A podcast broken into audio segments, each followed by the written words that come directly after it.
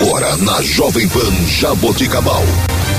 Informações, leis, atos e ações dos vereadores de Jaboticabal. Câmara em pauta. A voz do parlamento jaboticabalense.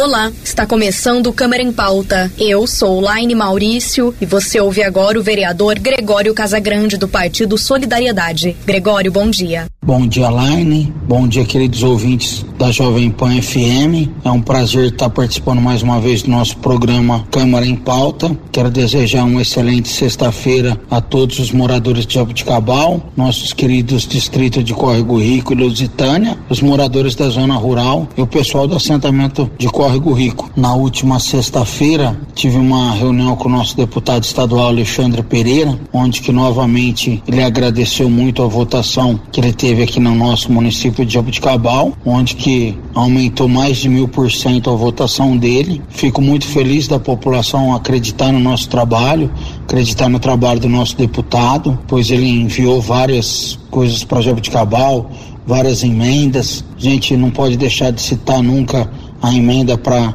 revitalização do Lago Municipal, que é um dos cartões postais mais bonitos da nossa cidade. E nessa reunião ele deixou muito bem claro para a gente trabalhar aí, pensar em emendas que até abril ele tem muito desejo de mandar mais alguma emenda para Jabuticabal e eu, juntamente com meus assessores, a e Henrique, estamos vendo a demanda da cidade, conversando com a administração também, para a gente pedir uma emenda certeira aí que venha para atender a Jabuticabal como um todo e toda a população. Então quero deixar aqui mais uma vez meu agradecimento ao nosso deputado estadual Alexandre Pereira. Felizmente, já disse no outro programa, ele não entrou, mas ele está de suplente e a gente tem uma grande esperança aí que é um parceiro que a gente fez para a vida toda. Não deu certo nessa nessa eleição, mas quem sabe dar em outra. Então é sempre bom a gente ter contato e estar tá próximo a essas pessoas que realmente ajudou nossa querida Jabuticabal. Outra informação que eu gostaria de passar para vocês principalmente para os funcionários públicos, é sobre o CEPREM. No último dia 11, tivemos uma reunião da,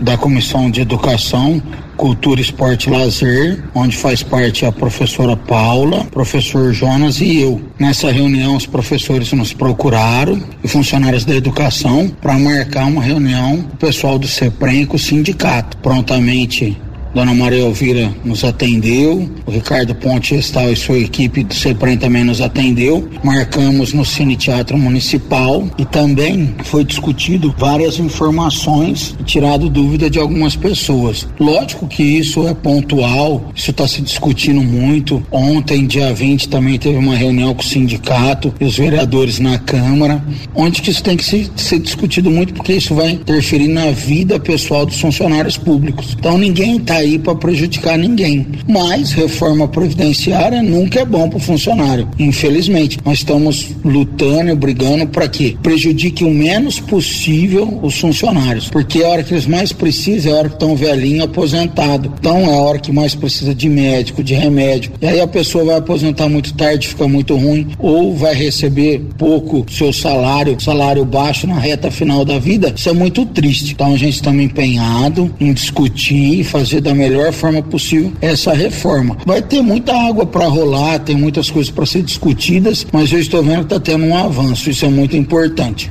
Outra informação que eu gostaria de passar para vocês, todo mundo que acompanha meus programas na rádio e acompanha nas redes sociais, vê o nosso empenho em relação à falta d'água. A gente está sempre cobrando o executivo, o pessoal do SAEG. Essa semana voltei a falar com o Alberto para ver que situação que tá os poços, para a gente estar tá cobrando para que isso se resolva o quanto antes, pois é uma demanda muito antiga da cidade há mais de 20 anos. Então estou trazendo algumas informações que colhi, chequei com o Alberto. A primeira é sobre o poço da Coab 2, onde que já foi feito teste de vazão, já está tudo praticamente certo e a empresa responsável tem o prazo até dia 31 do 10 para entregar os equipamentos. A gente vai conferir no fim do mês se realmente chegou chegando esses equipamentos, acredito eu que vai ser instalado e o mais breve possível, é o que a gente pede, principalmente para o Alberto, para todos envolvidos. E aí em novembro, com muita fé em Deus, não tem uma data específica, mas acredito que esse poço já esteja jogando água na rede. Isso é muito importante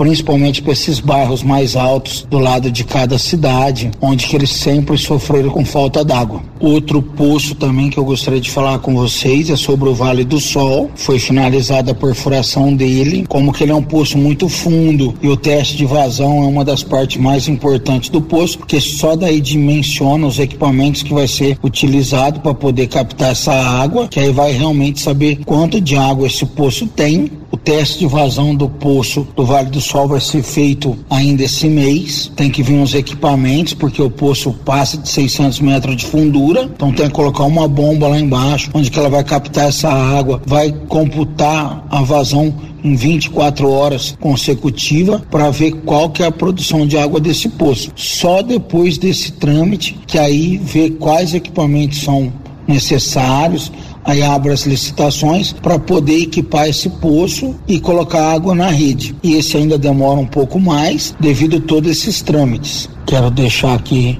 os parabéns aí para todos os funcionários do SAEG, em especial aí ao Alberto, que agora está presidente do SAEG, ao executivo que não está medindo esforços para resolver esse problema. Parabenizar essa Câmara, que esse poço da ETA, volta a falar daqueles 11 milhões que foi aprovado lá na Câmara, onde que a gente também está empenhado com essa falta de água. Quero dar sequência aqui e falar sobre o poço da ETA também. O poço da ETA começou por furar, ele parou para ir lá fazer o Vale do Sol, que é o mesmo equipamento. E agora que finalizou a perfuração do Vale do Sol, ele voltou para Ita. Hoje ele está com 150 metros de fundura, ele vai chegar até 600, 650, 680 metros. Então está trabalhando 24 horas para que seja perfurado o mais rápido possível, para depois fazer esses trâmites que vai ser feito no Vale do Sol, para ver o teste de vazão e tudo mais, para ver os equipamentos que precisam ser comprados. Quero agradecer agradecer mais uma vez todos envolvidos. Quero aproveitar e compartilhar com vocês. No último dia 16, fiquei muito feliz de poder participar da inauguração da nova sede do SAMU,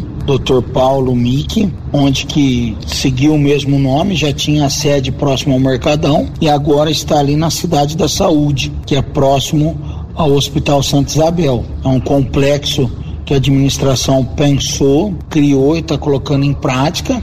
Já tem assistência social, tem o caso do Bolsa Família, vai ter a parte da Secretaria da Saúde lá também, mas vamos falar do SAMU, né, que foi a inauguração da parte do SAMU. Muito importante, muito importante dar condição para esses excelentes profissionais que sempre cuidou da gente, sempre cuida. Nada mais justo eles ter alojamento, ter uma cozinha digna, porque eles ficam de prontidão zelando pela nossa vida. Realmente tem um desenho lá que é muito importante, que demonstra que eles são um anjo da guarda e realmente são. Estão sempre de prontidão para nos socorrer. Isso é muito importante. A gente não pode deixar de ressaltar inúmeros trabalhos feitos pelo SAMU, mas principalmente na pandemia, onde eles foram buscar várias pessoas com falta de ar, colocando sua própria vida em risco num momento delicado e nunca deixaram de atender um chamado. Então quero parabenizar todos os funcionários, dizer que eles merecem isso e muito mais e agradecer a administração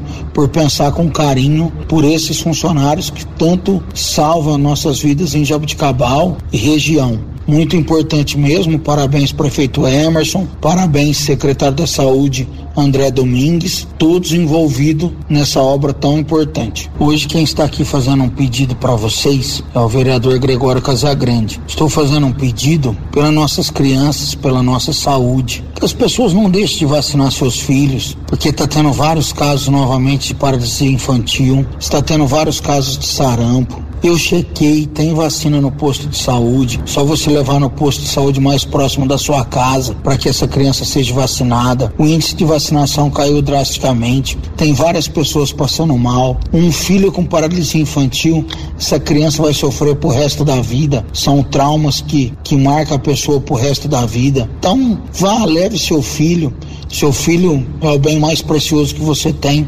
Pode acreditar. Cuide bem dele, leve, acredita, acredita na ciência. Só para vocês terem uma ideia, dados oficiais, tá? Se na sala que você estiver tiver 100 pessoas e entrar uma pessoa com sarampo e as pessoas não forem vacinadas e essa pessoa ficar algum tempo lá respirar com vocês, 90% vai pegar o sarampo. Então não deixe de levar seu filho para vacinar, por favor. Desejar a toda a população de Jabuticabal e os ouvintes um excelente final de semana, com a graça de Deus. Estamos deixando o nosso gabinete à disposição. Nos procure pelas nossas redes sociais. Vereador Gregório Casagrande. O telefone do nosso gabinete é 3209 9496. Nosso WhatsApp do gabinete é 99624 4441. Segue a gente nas redes sociais. Mande sugestão faça seu pedido. Estamos aí para ajudar a população da melhor forma possível. Vamos que vamos, querida Jabuticabal. Rumo a uma Jabuticabal ainda melhor. E este foi o vereador Gregório Casagrande.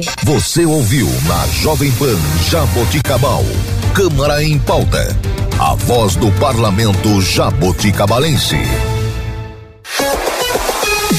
Jovem Pan Jaboticabal, ZYG 211, FM 107,3. Emissora do grupo Borini de Rádio. Brasil,